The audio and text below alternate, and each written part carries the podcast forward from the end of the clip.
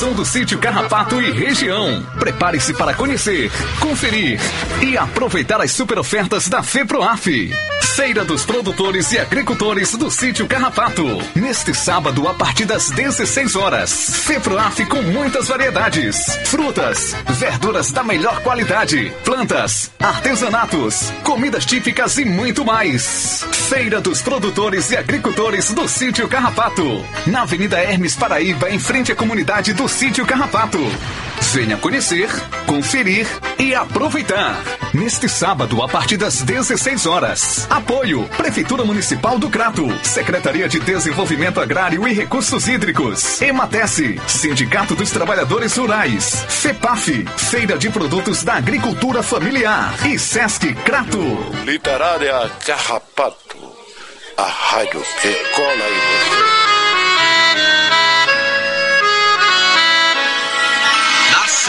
Aos pés da Chapada, cidade formosa. Tu és graciosa e tem cheiro da flor do piqui. Te guarde, mãe do belo amor, ó Penha Senhora. Crato, princesa amada do meu Cariri. A verde floresta te abraça com tanta riqueza. E a correnteza das águas sempre a te banha. O teu pôr do sol é cenário de rara beleza. Ai, ai, pintando o céu de violeta, recebe o luar. Crato, tesouro em cultura, tu és capital. De cego Aderaldo, reisado e banda cabaçal. És dos cratinhos de açúcar que adoçam meu coração. Oásis ao sopé da serra, em meio ao sertão. Venha pro crato ver nossa felicidade. Levar e deixar saudade. Quem nos conhece quer voltar. Te amo, crato, linda flor do Cariri. Minha vida está aqui. Sou do crato Ceará.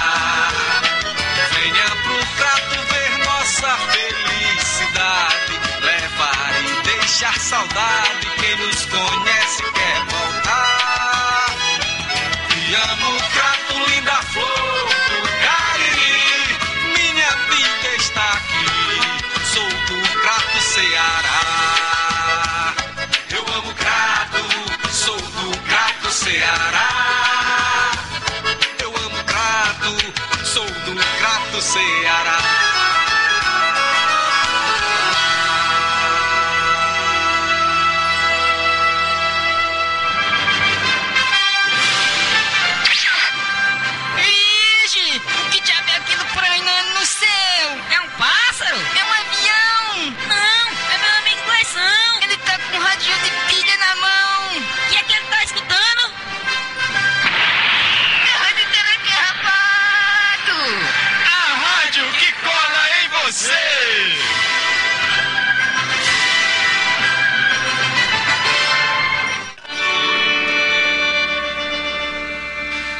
SUS é meu, também é seu. O SUS é nosso.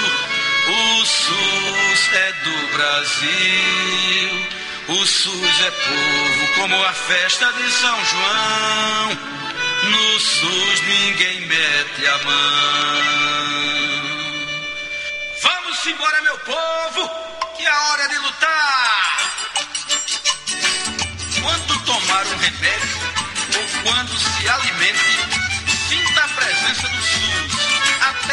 até. Na vigilância ou pesquisa, no controle da Anvisa, na vacina e a produção do nosso medicamento. SUS é quase 100% saúde e educação.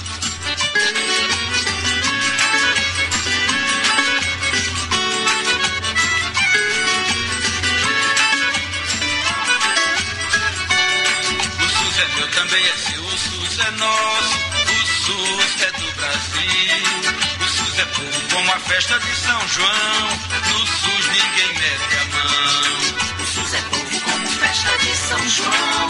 No SUS ninguém mete a mão. No SUS ninguém mete a mão. Olá pessoal, eu sou Sara Formiga e está começando o programa Minuto Mais Saúde da Rádio Literária Carrapato.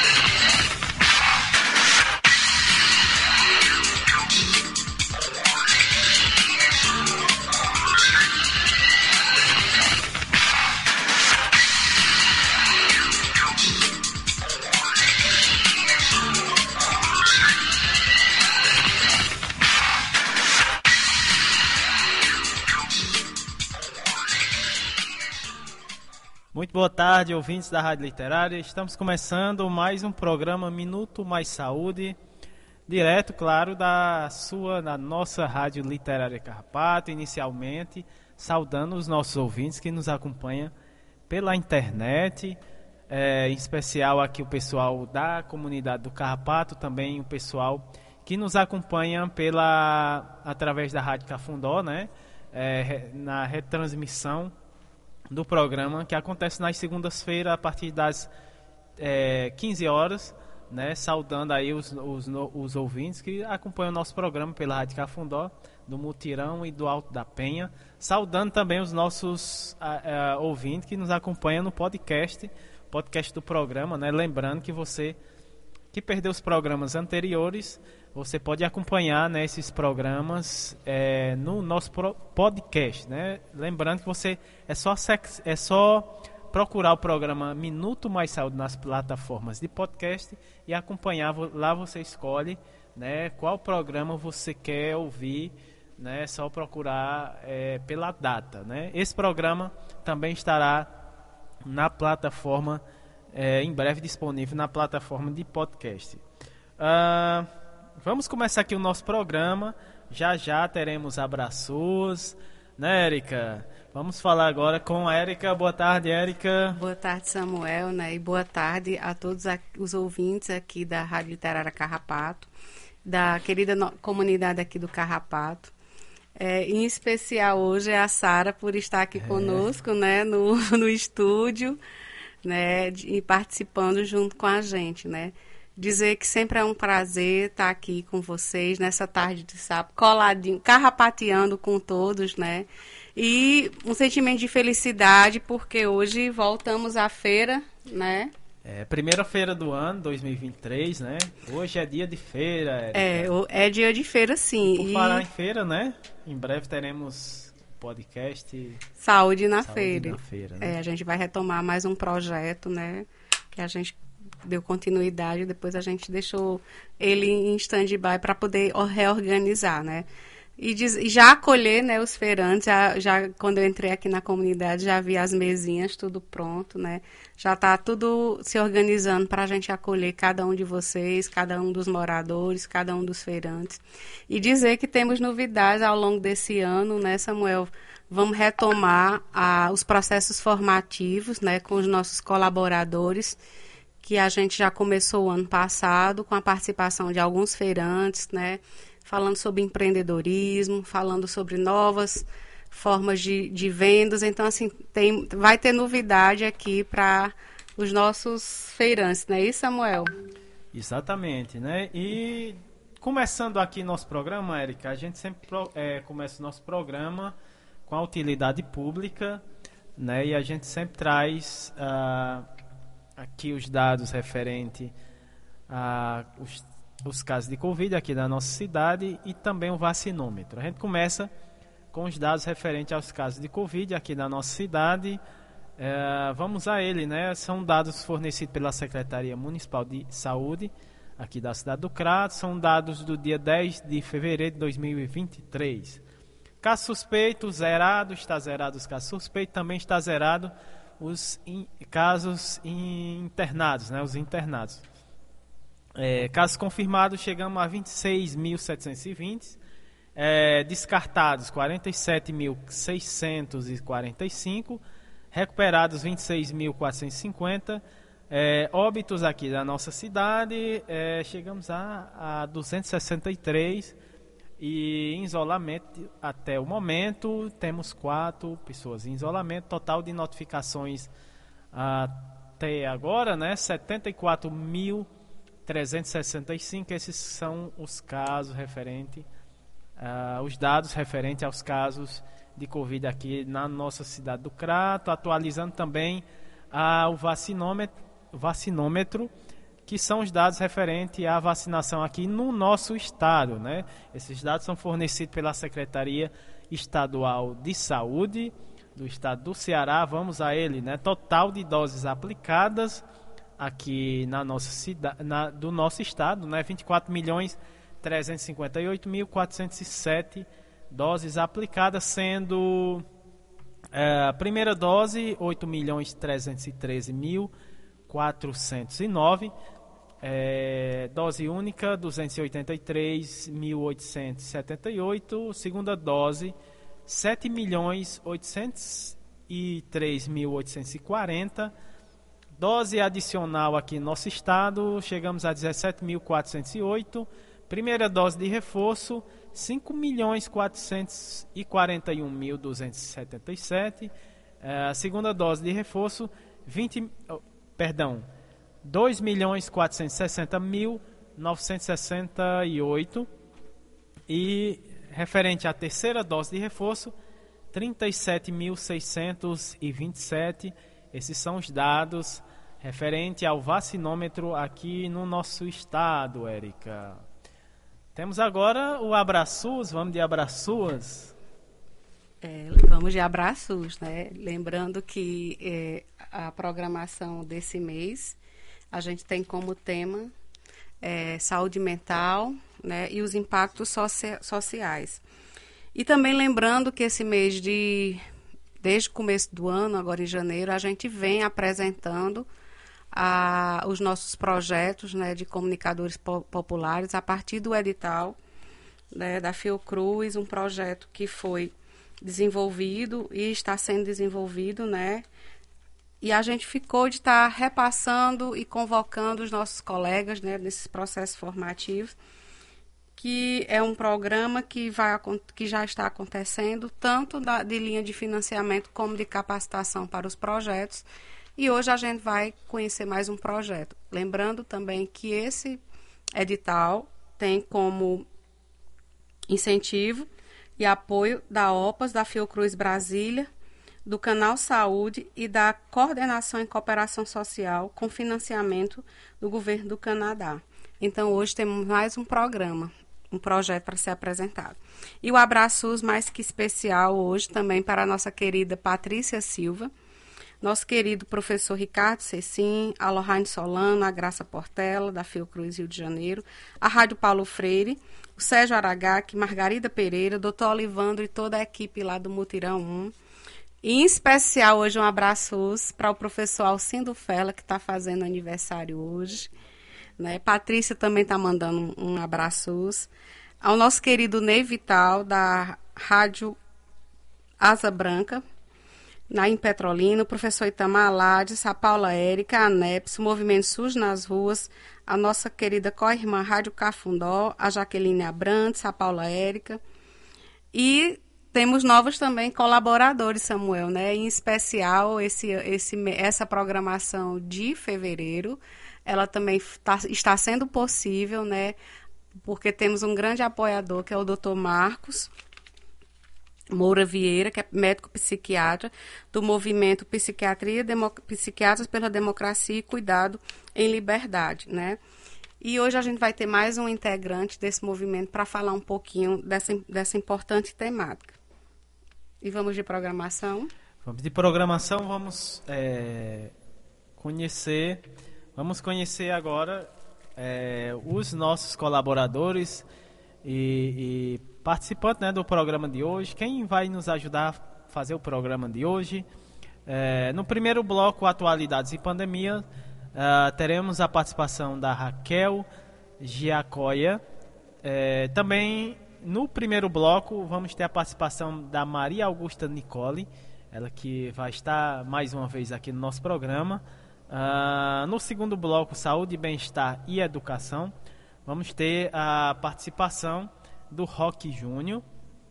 E no terceiro bloco, Momento Arte, Cultura, Prosa e Poesia e o projeto Prosa RHS. Também temos nesse bloco o projeto Nordestinados a Ler também. Uh, e no terceiro bloco a gente vai ter a participação do Matheus Magalhães, ele que vai falar sobre o projeto Jovens Comunicadores. Uh, também no terceiro bloco a gente traz o projeto Nordestinados a Ler com a nossa querida Luciana Bessa. Esses são os nossos participantes e colaboradores do programa de hoje, Érica. E como sempre a gente abre o nosso programa com música. Vai falar, Érica? É, Antes da é, música, eu vou falar pode assim, falar, né? né? Esse é um programa bem especial, né? Porque é, a gente conta com uma rede colaborativa, né? Que se, sem essa rede a gente não poderia também estar tá junto aqui nessa comunicação, né?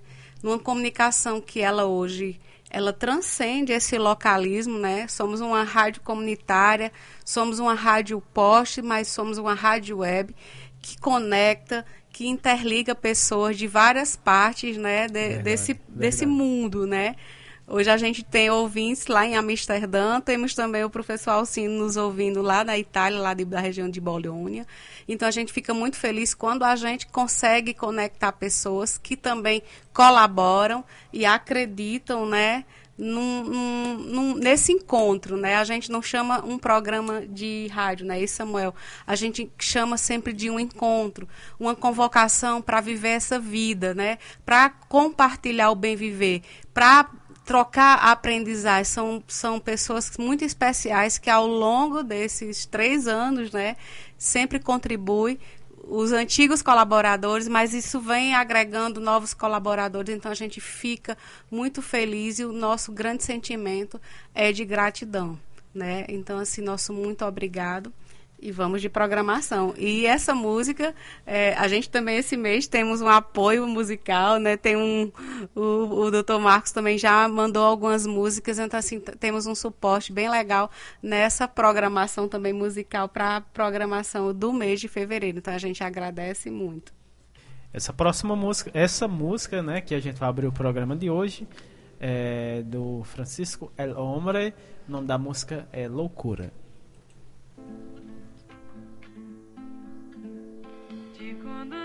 Até a borda, cê não arredou o pé.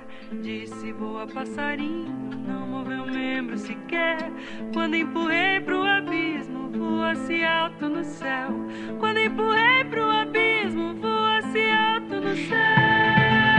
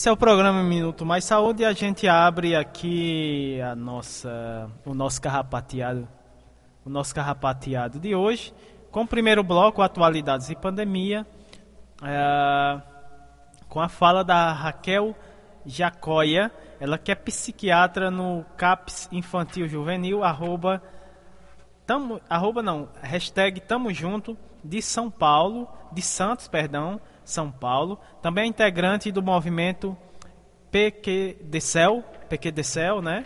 Ah, e membro do NESME, Núcleo de Estudos em Saúde Mental e Psicanálise é, das Configurações vincula Vinculares.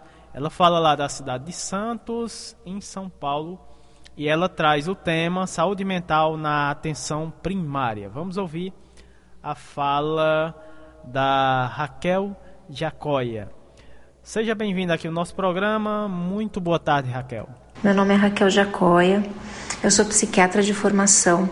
Trabalho na cidade de Santos, num centro de atenção psicossocial infanto-juvenil, no SUS, no CAPS, e faço parte do movimento Psiquiatria, Democracia e Cuidado em Liberdade com muita alegria e com muito orgulho.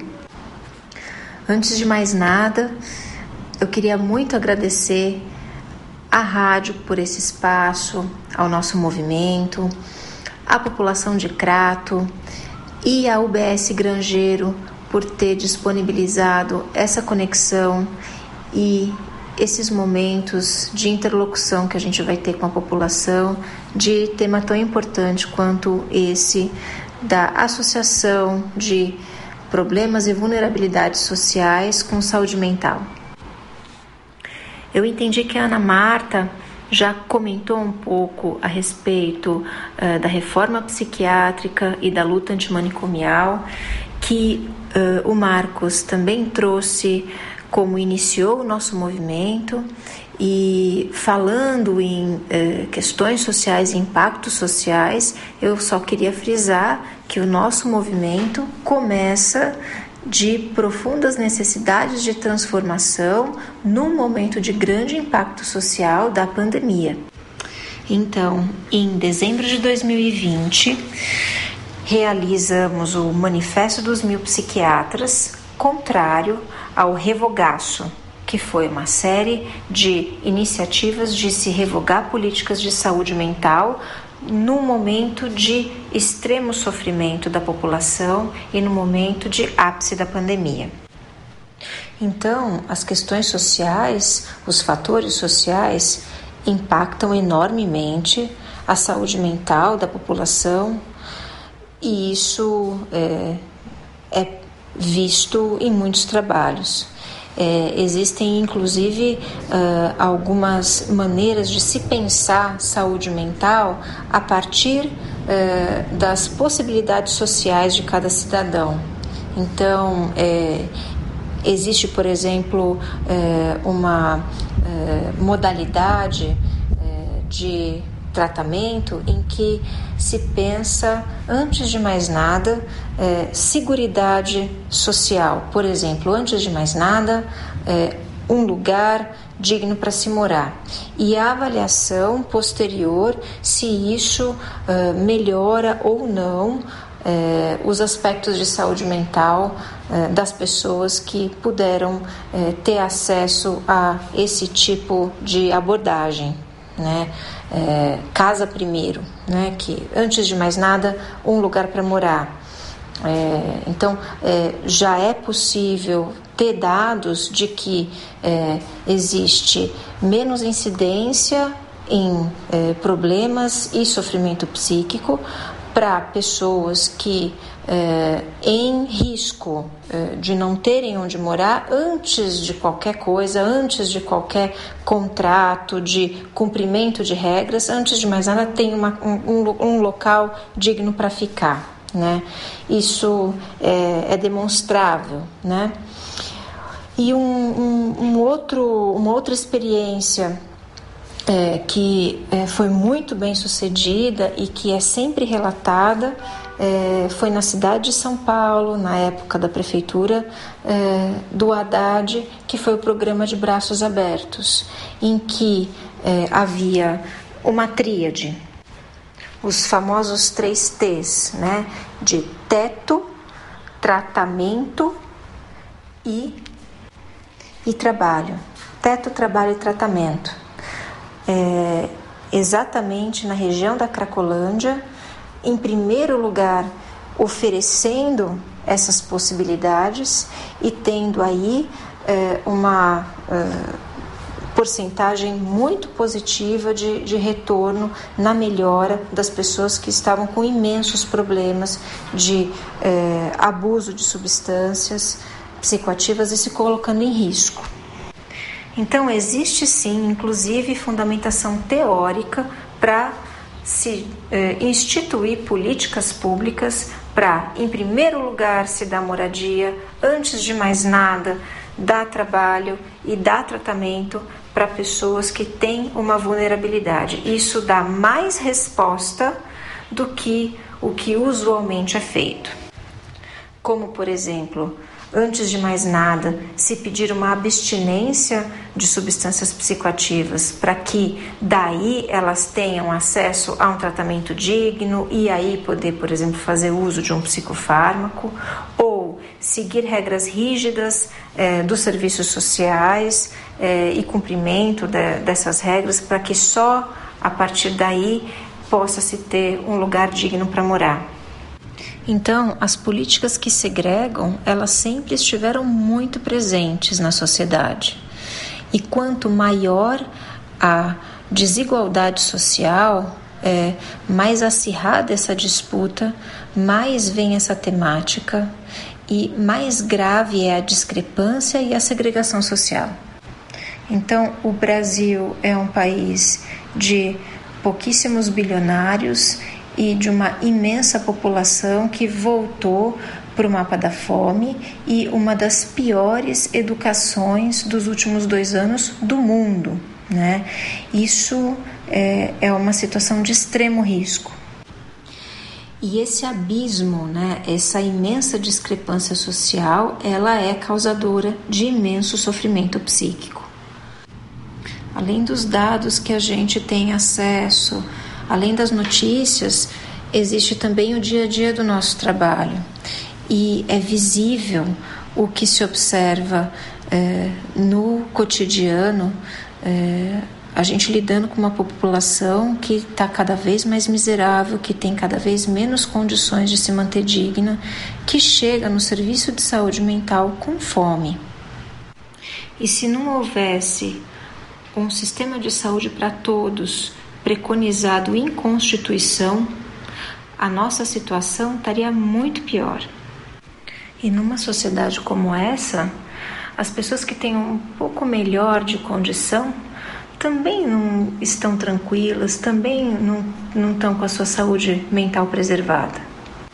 A gente percebe pessoas cada vez mais solitárias, fortalecimentos comunitários eh, cada vez menores, cada um com seu próprio celular, cada um com seus próprios medos. Realidades paralelas que nunca se cruzam, pessoas em que umas são invisíveis às outras.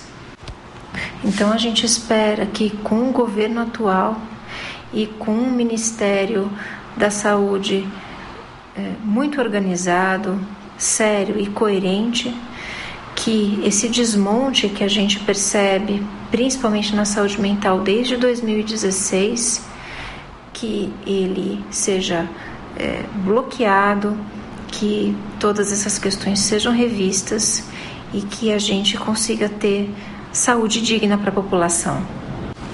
E é claro que sem pressão e controle social, nada disso vai acontecer. E iniciativas como essa desse tipo de conversa é o germinar de uma sociedade mais digna, democrática, mais justa e mais forte. Que a gente possa estar atento e forte e que a gente também possa estar junto nessa empreitada. Um grande abraço para vocês.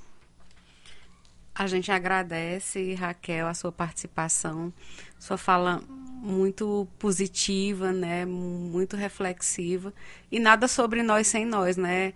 Viver em comunidade, é essa reconstrução que esse país precisa viver e a gente precisa também estar participando dessa reconstrução, né? Sua fala trouxe muitos elementos que a gente vinha percebendo e vem percebendo aqui na, na comuni nas comunidades como, como um todo, né? Essa questão desse isolamento e esse isolamento não é não foi só durante esse período também da pandemia, né? Que foi necessário em alguns momentos, mas a gente precisa rever até que ponto isso persiste, né? Porque viver em comunidade é se avizinhar, viver em comunidade é estar junto, é promover, né, um cuidado, né? Um cuidado em comunidade, um cuidado que as pessoas se integram e participam, né, das suas próprias decisões, né? Então a gente agradece a sua participação e esperamos, quem sabe, um próximo encontro, não é isso, Samuel? Exatamente. É, dando continuidade aqui o nosso primeiro bloco, vamos ter a participação aqui, né, mais uma vez, participando do nosso programa, a Maria Augusta Nicole, ela que é médica, psiquiatra, doutora em psicologia social, vice-coordenadora da Associação Internacional Rede Unida.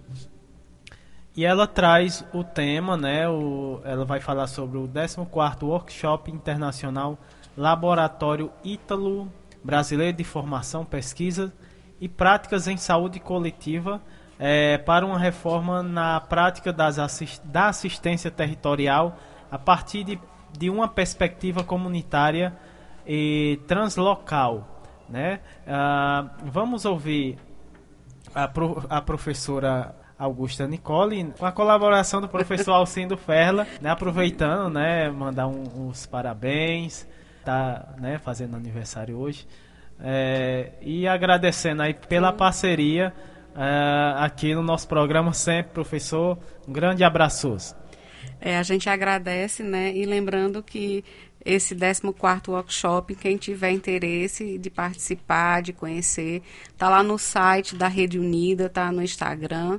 Né? O ano passado a gente também fez um, uma divulgação, Samuel, porque a, a rádio comunitária Sim. ela tem também esse papel, né? A gente, a gente até coloca assim, vamos fazer rádio movimento, né? Vamos trazer a, a, alguns eventos, eventos movimentos, né? Para que as pessoas possam conhecer, para que a gente também possa ver, viabilizar, né? O acesso é, é, é, são gratuitas as inscrições, né? Tem toda uma informação lá no site da Rede Unida né, para que as pessoas participem. E a temática desse ano é bem interessante, mas a gente vai ouvir né, do professor Alcindo e da professora Augusta para conhecer um pouco mais. É isso, Samuel? Exatamente. Vamos ouvir a professora Maria Augusta Nicole com a tradução do professor Alcindo Ferla. Olá, é, Samuel. Olá, Érica. Olá, ouvintes da Rádio Literária Carrapato, do programa Minuto Mais Saúde. Eu sou Alcindo Ferla, estou aqui na cidade de Bolonha, na Itália, com a professora Maria Augusta Nicole, que é, faz parte, que coordena junto comigo e com as autoridades da, do, do governo regional da, é, da Emília Romana. É, da, coordena o, o 14º é, Workshop Internacional do Laboratório Ítalo Brasileiro de Formação, Pesquisa e Práticas em Saúde, que, que começa na próxima segunda-feira e vai até o dia 24 de fevereiro aqui na, na Itália, na, na região norte da Itália, em diversos municípios, mas predominantemente aqui em Bolonha, na cidade de Bolonha e na cidade de Parma. É Olá, Augusta. O convite foi para que você pudesse falar um pouquinho sobre a programação, sobre o laboratório, para que é, Érica, Samuel e os ouvintes soubessem um pouco do que, que a gente vem fazendo aí ao longo desses últimos anos é, como parte da programação do laboratório. Grazie, grazie al Sindo di essere qui insieme a me e soprattutto grazie a Samuele e Erika di questo invito a partecipare alla trasmissione della radio e avere quindi l'opportunità di raccontarvi alcune cose del laboratorio italo-brasiliano. Augusta agradece é, a minha presença, agradece o convite da Érica do Samuel e, e, agradece a oportunidade de falar sobre é, o laboratório e as atividades do laboratório. Allora, la prima cosa che vorrei dirvi è che per fortuna che esiste il laboratorio italo-brasiliano. A primeira coisa que ela quer registrar é de que é, é, é bem importante a existência do laboratório italo-brasiliano. Perché possiamo dire che dopo 14, la quattordicesima edizione del laboratorio, eh, il laboratorio non solo esiste, ma è anche uno strumento fondamentale per eh, costruire delle alleanze, delle alleanze culturali, delle alleanze di affetti eh, che ci permettono eh, di posizionarci eh, in un modo diverso rispetto ai temi eh, della eh, globalizzazione o del, come li chiamiamo noi, translocale. É, o laboratório não só existe, mas que ele tem sido um instrumento fundamental é, para colaborações é, culturais, é, é, operacionais também. É, em, entre o, o, os diferentes territórios no que se chama de cooperação translocal. Il tema infatti di quest'anno è un tema centrale per tutti noi, per le nostre vite, per eh, il lavoro nei servizi, nella pratica quotidiana, perché riguarda eh, l'assistenza territoriale che, come abbiamo definito nel titolo, lo vogliamo affrontare rispetto a due questioni centrali. Eh, la prima, assistenza territoriale eh, in un'ottica comunitaria, e la seconda questione riguarda appunto eh, il translocale. É, o, a programação deste ano do, do, do laboratório é, ela está centrada na ideia da, da assistência territorial, que talvez a melhor forma de traduzir culturalmente aí para a nossa para nossa produção brasileira da saúde coletiva seja da atenção territorial, o cuidado territorial e, e as duas, é, é, as duas é, os dois temas centrais, as duas é, variações centrais são a assistência territorial numa perspectiva comunitária, ou seja, não apenas é, na oferta de serviços oficiais, e também a perspectiva translocal. Riprendo subito il primo punto, eh, assistenza territoriale in una prospettiva eh, diciamo comunitaria. Perché? Perché eh, o noi riusciamo eh, a produrre ed elaborare delle strategie forti eh, sulla idea che non possiamo accontentarci di una visione biomedica della cura, altrimenti eh, non solo non riusciamo a, ad affrontare le problematiche, i dolori, le sofferenze, le questioni che riguardano le persone oggi, ma entriamo in un uh, campo che eh, andrà sicuramente eh, se non riusciamo appunto a fermare questa visione, a rafforzare eh, una, eh, delle politiche eh, non universalistiche, ma delle politiche improntate a logiche commerciali, anche nel campo della salute. É, sobre o primeiro, assistência territorial comunitária, é, Augusta diz que é, é um tema central para todos nós, porque no momento em que nós é, estamos, ou se consegue elaborar, planejar estratégias fortes de organização territorial é, da, da atenção à saúde.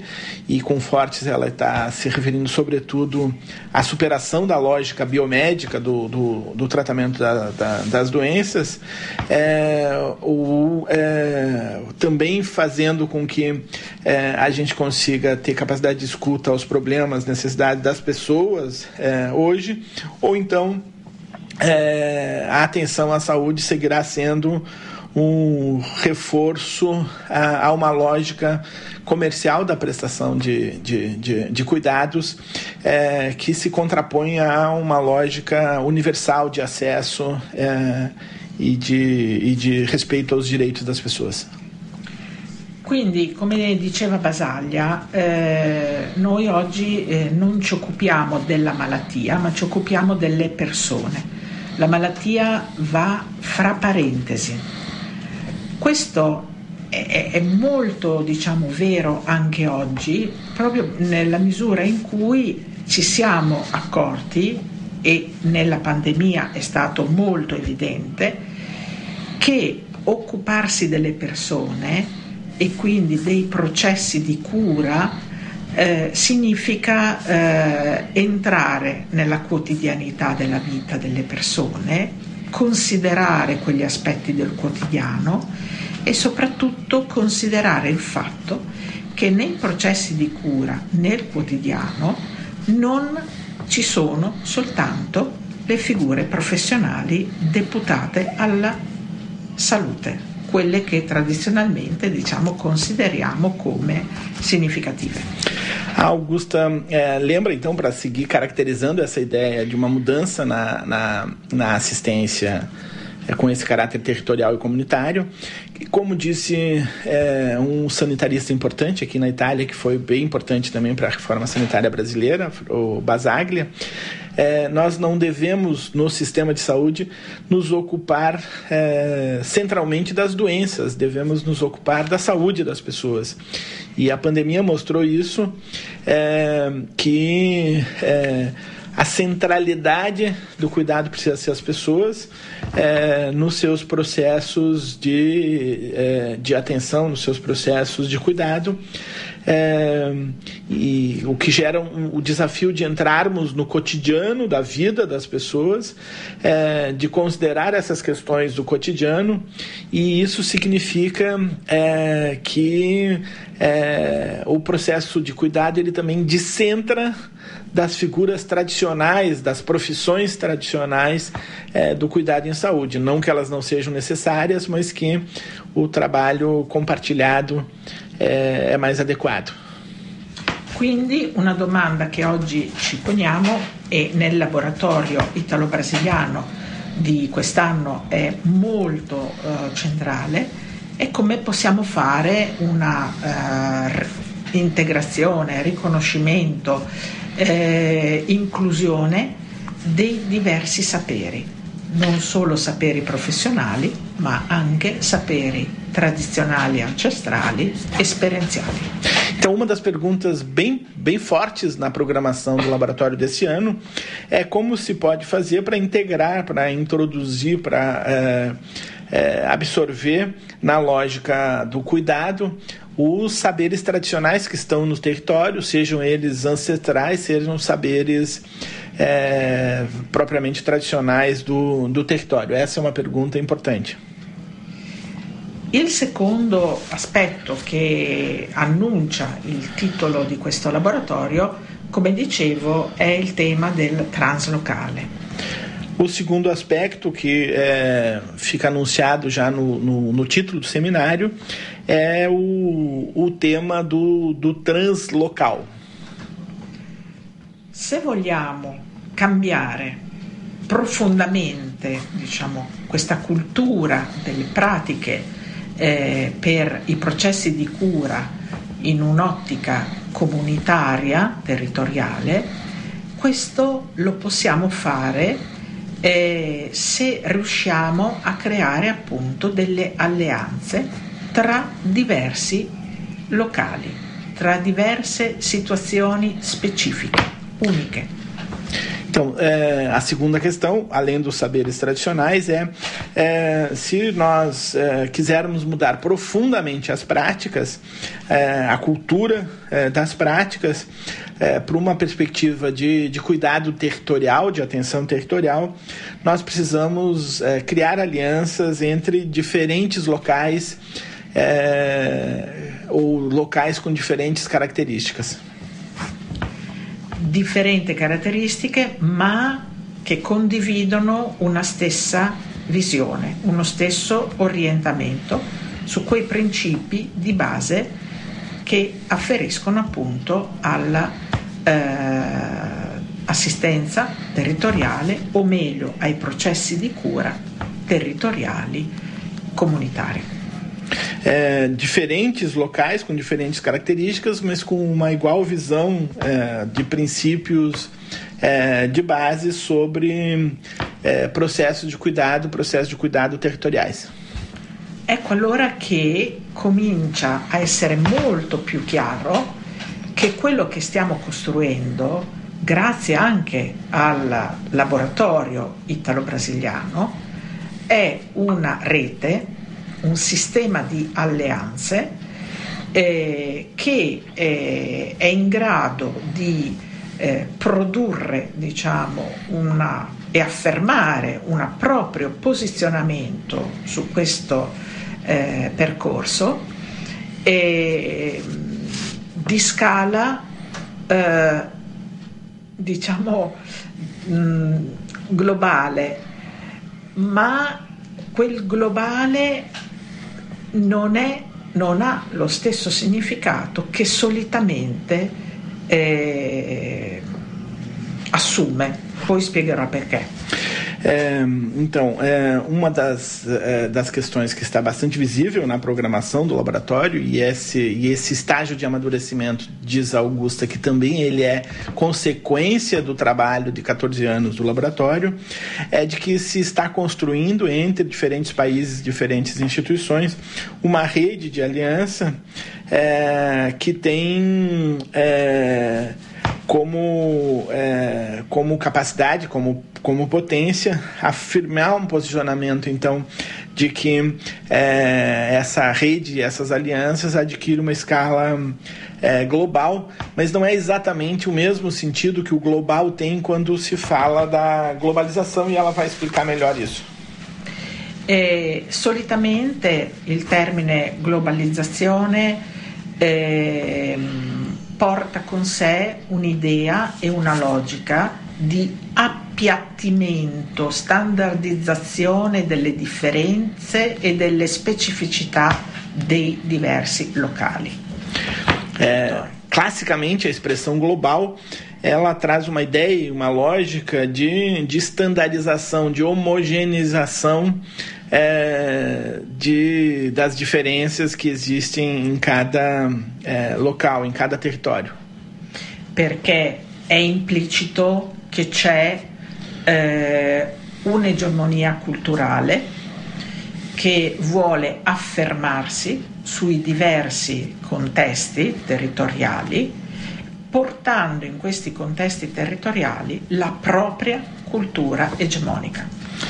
Então, porque na expressão globalização, é, no, no, uso tradicional da expressão globalização, está implícito de que existe uma hegemonia cultural e, e também está explícita a intencionalidade dessa. É, dessa hegemonia de consolidar-se é, sobre as diferenças, sobre as, as diversidades é, dos contextos em que então são abrangidos pela, pela, por essa globalização. Quindi a questa idea noi contrapponiamo appunto il concetto di translocale inteso come alleanze che escono dai propri diciamo, confini eh, locali ma che si mettono in dialogo tra di loro e mettendosi in dialogo riescono a produrre una uh, visione e a rafforzarsi reciprocamente nel posizionare l'assistenza territoriale in un'ottica di rispetto delle persone e delle loro specificità. Então, é, o que está se construindo no laboratório, em oposição a essa ideia de uma, é, de uma globalização que homogeneiza e que submete a cultura local é, há uma certa cultura é, hegemônica, é, a gente está contrapondo então é, essa expressão do translocal é, como um, uma rede de, de alianças que coloca em diálogo é, as, as experiências locais e, e cria uma visão uma, uma, uma cultura, digamos assim, é, que posiciona a assistência, é, o cuidado territorial como também como a expressão dessas, é, dessas diferenças é, dessas diferenças. Quindi siamo anche diciamo, alla ricerca eh, delle modalità attraverso le quali anche chi lavora nei servizi può essere facilitatore e, e anche mm, per, mm, soggetto che valorizza ciò che è presente in un territorio, non lo mortifica, ma anzi ne riconosce il valore e la potenza di quei saperi presenti in quel territorio di quelle capacità di prendersi cura, che è un prendersi cura non solo appunto della malattia e di ciò che comporta la malattia, ma di quello sguardo uh, affettivo che include tutto ciò che in quel contesto diciamo può aiutare. É, então, na, na, na, na, programação, no processo do laboratório, a gente vem é, pesquisando é, modalidades de, de, de, cuidado em que, por exemplo, é, os trabalhadores dos serviços é, é, de saúde nos pontos de atenção do território não apenas não, não não, não, não mata, não, não, não sufoca é, as diferenças do território, mas ao contrário, valoriza essas diferenças quando elas têm capacidade de cuidar das pessoas, cuidar das pessoas no contexto da sua cultura. Então, é, reconhecer, é, valorizar os saberes é, do território e também a, a, produção, as capacidades de cuidado, é, não apenas da doença, mas das pessoas no seu contexto, esse é um dos, esse é um dos é, dos trabalhos que se faz, ou uma das lógicas que se procura é, desenvolver é, na cooperação do laboratório é, e do, do, da programação é, no, nos diferentes eventos que a gente desenvolveu aí ao longo desses anos. Quindi nel laboratorio di quest'anno voi potete trovare diverse attività, molte di queste attività sono online, quindi possono essere seguite perché sarà anche garantita una traduzione simultanea, quindi per chi parla italiano la possibilità diciamo, di essere tradotto in portoghese e viceversa e quindi vi aspettiamo, vi aspettiamo numerosi a seguire il laboratorio che nelle eventi diciamo con la traduzione simultanea si faranno negli orari pomeridiani in Italia, che significa che sono uh, negli orari del mattino per il Brasile. Então, na programação de, do, de, desse ano, na edição de 2023, é, Augusta informa e convida a, a, todas as pessoas que teremos diferentes atividades acontecendo aí nesse período de 13 é, a 24, sobretudo no período de 21 a 24. É, muitas dessas atividades são é, online e, e a gente procurou estabelecer sistemas de tradução de tal forma que quem fala em italiano pode ter a sua fala traduzida e pode ter a fala, as falas em português é, traduzidas também para compreensão. Essas atividades online elas foram concentradas para ficar mais ergonômico, mais prático, nos horários da tarde italiana e da manhã é, no Brasil, tendo em vista que nós temos aí uma diferença de quatro horas no fuso horário, então esse cuidado foi para permitir que a maior parte das pessoas é, acesse. A programação está disponível no site da Rede Unida, é, redeunida.org.br é o, é, o, é o site. É, 14 Workshop Internacional do Laboratório Ítalo Brasileiro de Formação, Pesquisa e Práticas em Saúde, por uma reforma da da, da atenção é, territorial, do cuidado territorial, numa ótica comunitária e translocal, é o nome do é, evento. E Augusta disse então que aguarda, é, e esse é o pedaço do convite, uma presença expressiva é, de pessoas é, que sejam agenciadas aí pelo, pelo, pela Rádio Literária Carrapato. É, a importância não é só de ter ouvintes, mas de ter opiniões aí de tal forma que a gente tenha, é, em oposição ao sanduíche universal que a empresa aquela oferece para todo mundo, a gente tenha o gostinho aí de, de, de cada local também é, com a realidade do crato, com a realidade é, do carrapato e das experiências que vocês estão fazendo inclusive a própria Rádio Literária Carrapato. É, exato. Então pronto, então está feito o convite e hum, aguardamos vocês e agradecemos aí ao Samuel, Samuel e a Érica essa oportunidade aqui é, em Bolonha.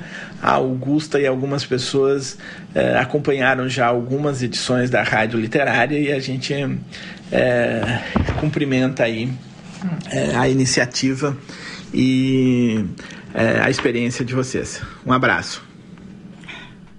A gente é quem agradece, professor Alcindo, né, a professora Augusta, né, é, mais uma participação, mais uma colaboração, né, e muito interessante, né, é, a, te, a temática desse ano, nessa valorização, né, dessa capacidade do território de reconhecimento da, do, da participação das pessoas no seu cuidado e que amplia a visão né, dos profissionais de saúde. Né? Porque o que é interessante, enquanto, enquanto profissional de saúde, é a gente poder integrar as pessoas né, no seu poder de decisão, num cuidado que a gente tenha uma escuta mais qualitativa, né, e que as pessoas participem e que a gente saiba reconhecer e valorizar cada vez mais a cultura, né, o que essa comunidade tem e reconhecendo que esse território é vivo, é feito de pessoas e essas pessoas nos ensinam a cada dia.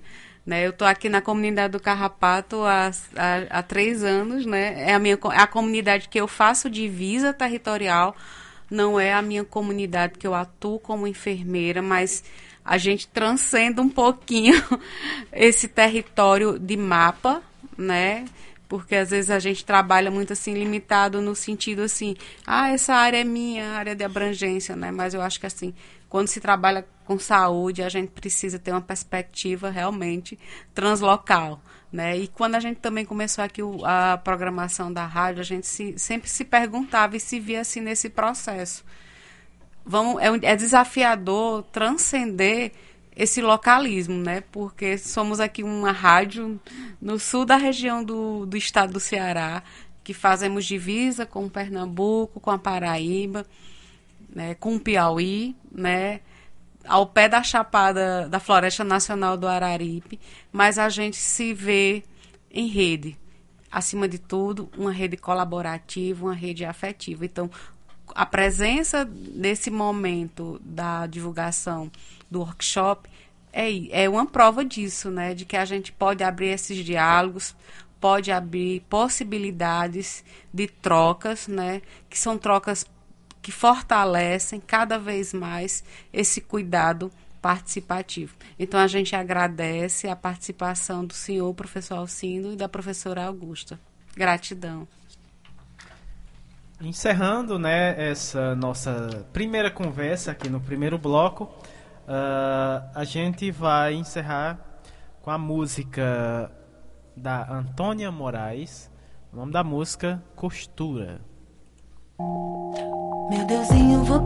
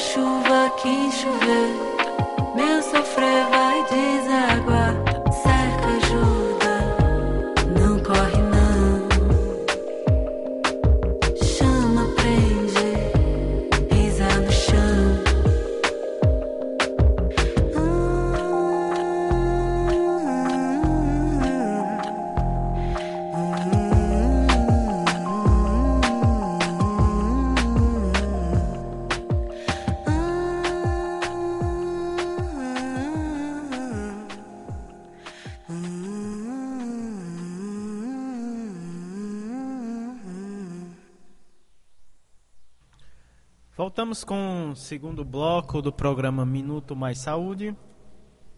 Segundo bloco, saúde, bem-estar e educação.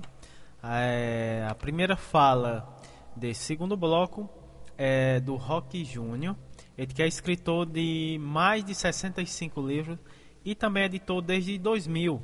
É, usuário da saúde mental do SUS, é, cursou metade do curso de Sociologia e História na UCS, a Universidade de Caxias do Sul, no Rio Grande do Sul. Também membro do FGSM, que é o Fórum Gaúcho de Saúde Mental.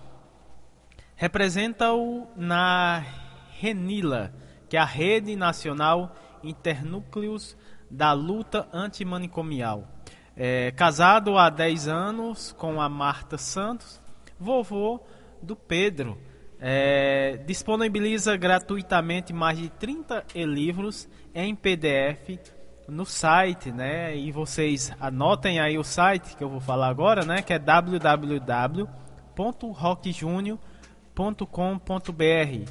Ele fala lá da cidade de Farroupilha, no Rio Grande do Sul.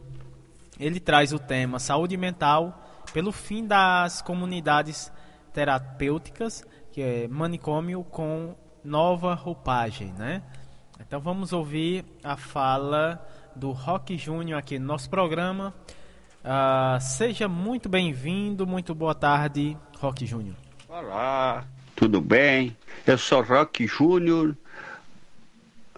me trato na saúde mental, como psicólogo e psiquiatra, sou escritor, cursei metade de Sociologia e História na Universidade de Caxias do Sul, sou do Fórum Gaúcho de Saúde Mental e represento o Fórum Gaúcho na RENILA, Rede Nacional Internúcleos de Luta Antimanicomial. Participei de duas reuniões da ONU Brasil, em janeiro e março de 2021.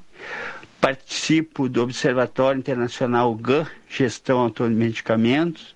Entendo que CAPS é um projeto terapêutico singular em liberdade.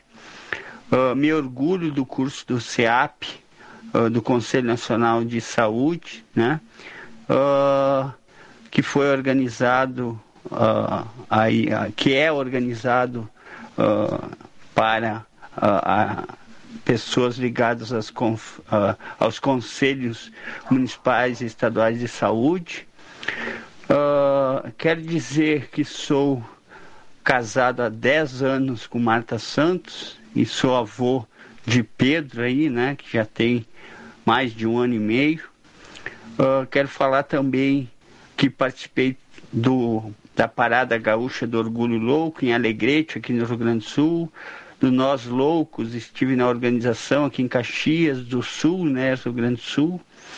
Uh, participei de duas reuniões também no segundo semestre do ano passado uh, na Comissão de Direitos Humanos e Minorias da Câmara dos Deputados, mas o que mais me credencia para espaços como estes e vários outros são as oito internações em manicômios, né? Oito internações em hospitais psiquiátricos. Na soma foram mais de 365 dias.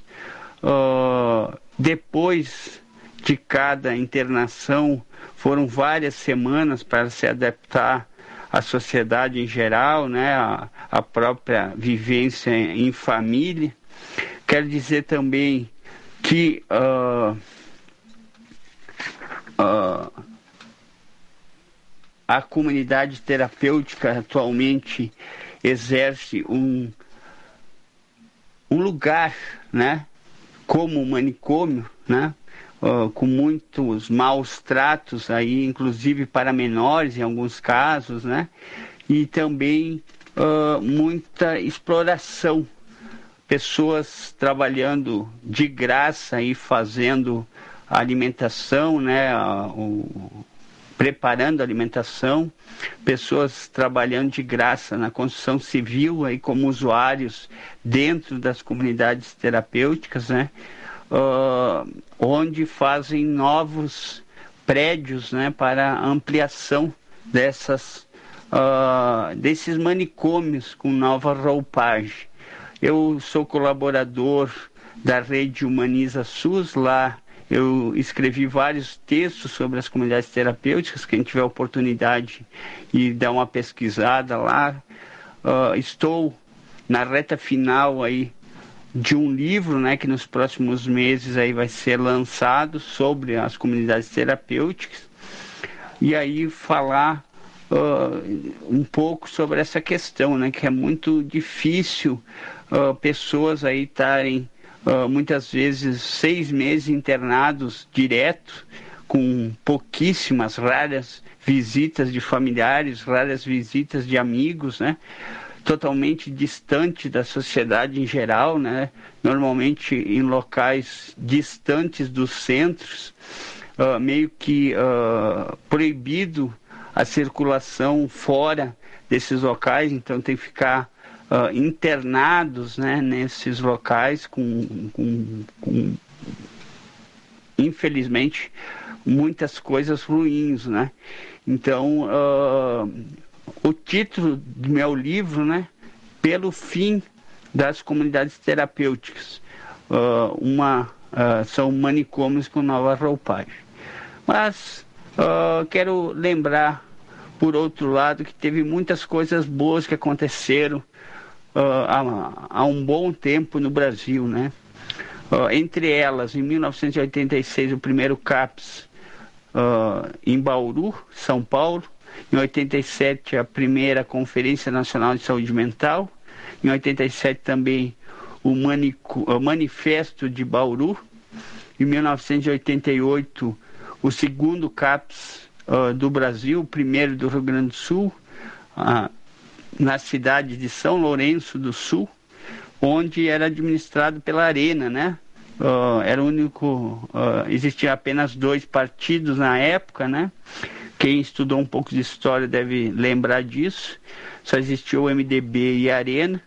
E por ser uh, da Arena São Lourenço do Sul, né, administrado pelo, pela Arena, facilitou a nível nacional, dentro do Congresso Nacional, a aprovação para ampliação dos CAPs no Brasil. Uh, 88 também foi o ano da Constituição, né, nossa, nossa Constituição.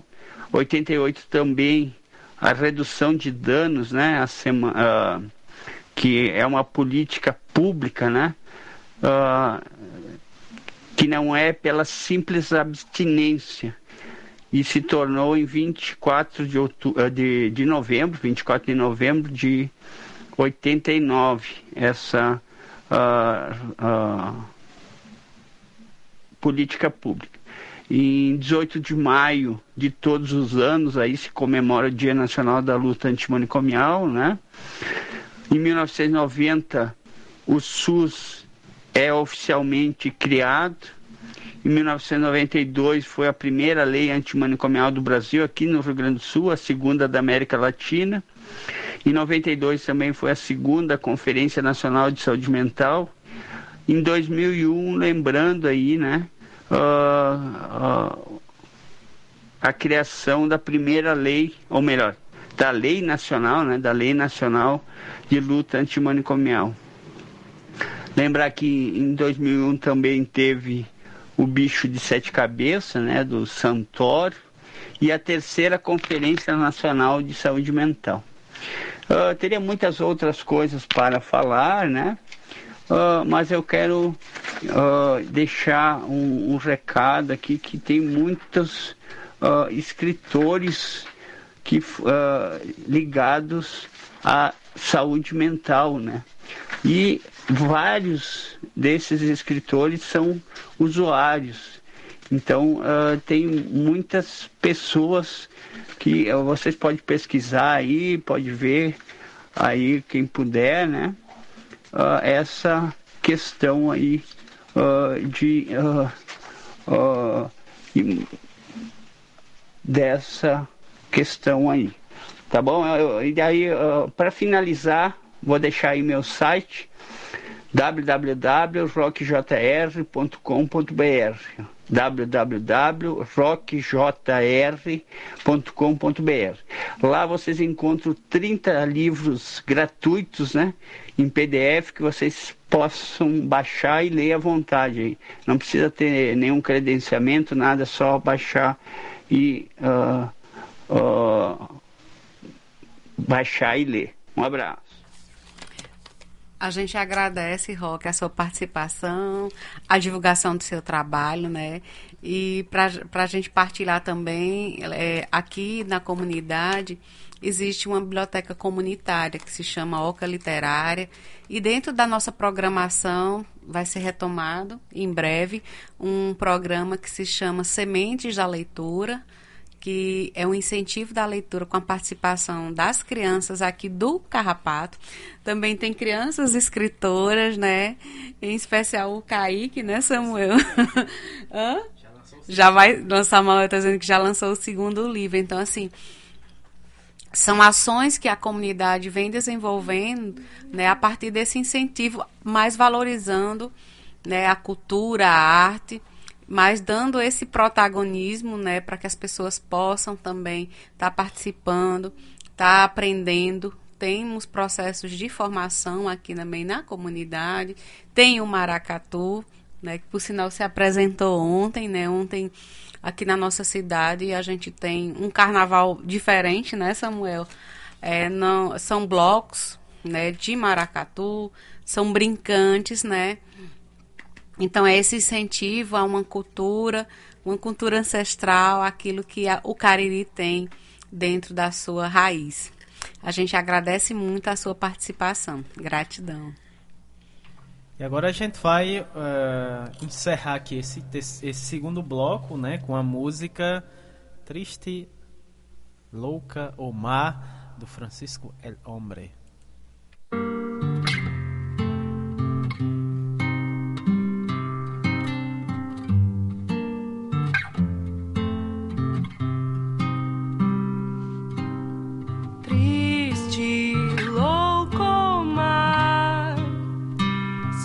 Qualificada ela quem recusar. Seguir receita tal, a receita cultural do marido da família cuida, cuida da rotina. Só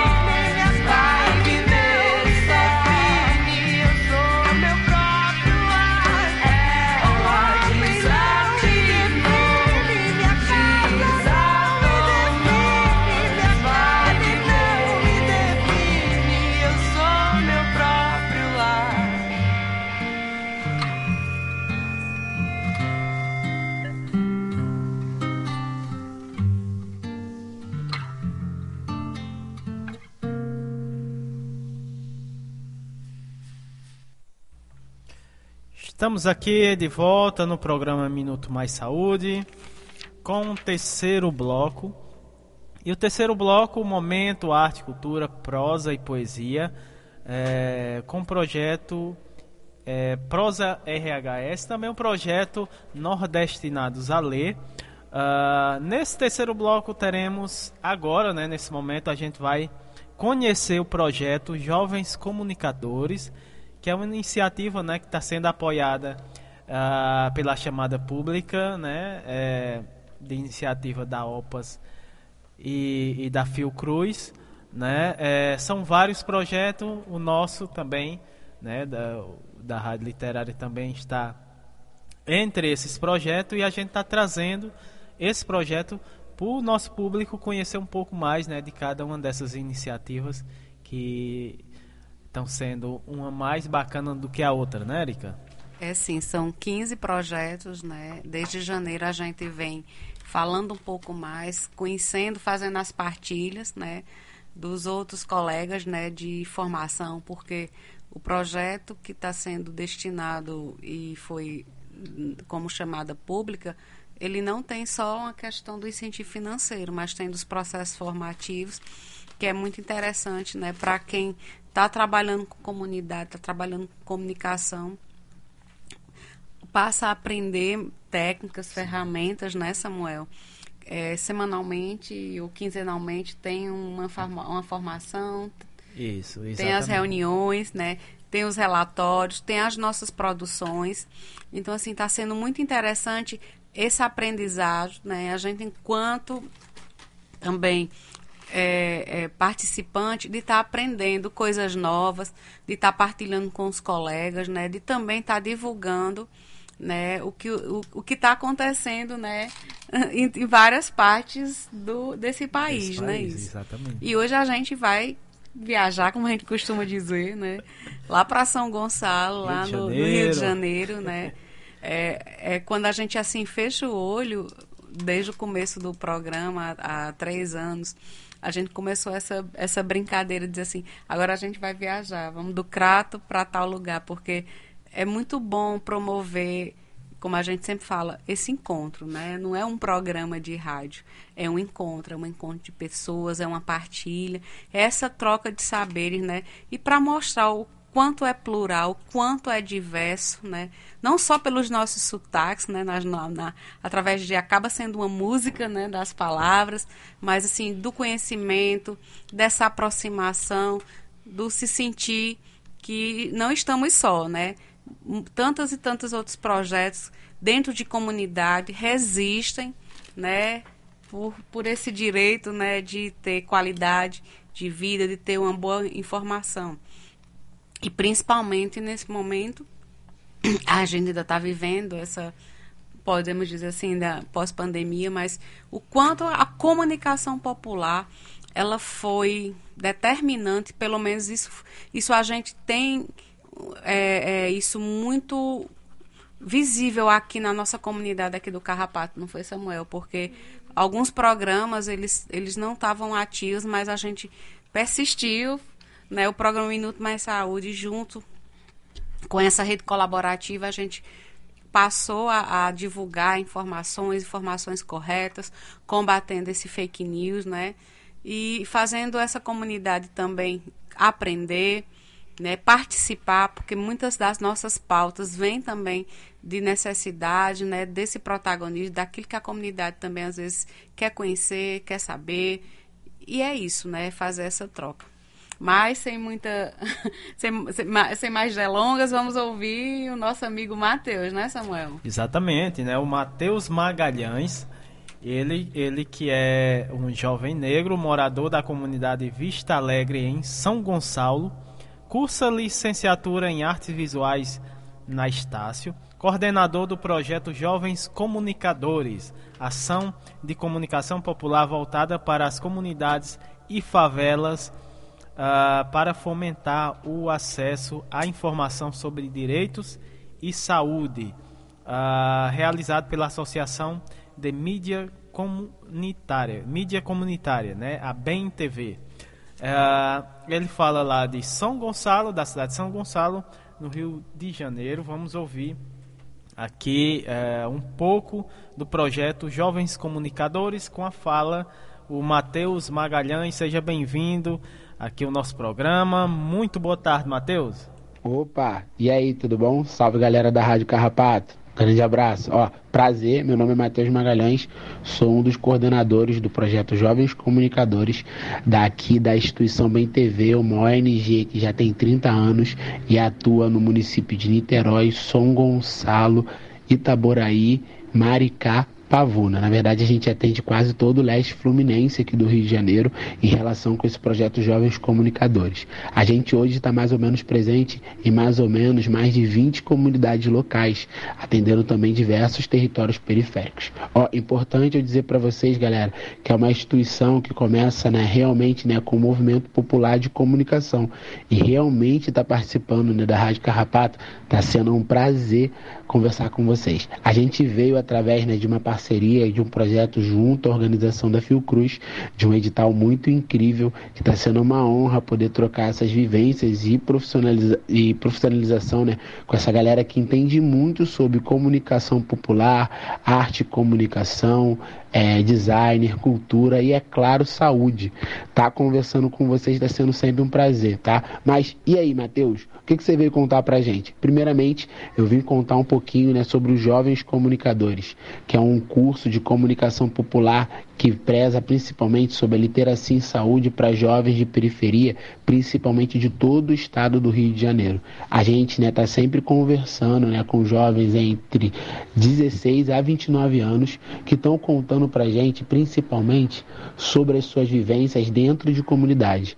O importante eu dizer para vocês é que esses jovens vivem articulando e criando conteúdos é, sobre comunicação, saúde, informação, fazendo o melhor da comunicação para dentro dessas comunidades. Esses jovens têm uma lista de transmissão de mais ou menos 130 contatos, onde dentro dessa lista de transmissão eles verbalizam e conversam com diversos atores locais, principalmente tios e primos, fazendo aquela clássica comunicação direta, escutando a população, principalmente sobre a disseminação de informações que vem chegando dentro daquela comunidade. Então essa galera tá sempre falando com, é, com a comunidade na linha de frente.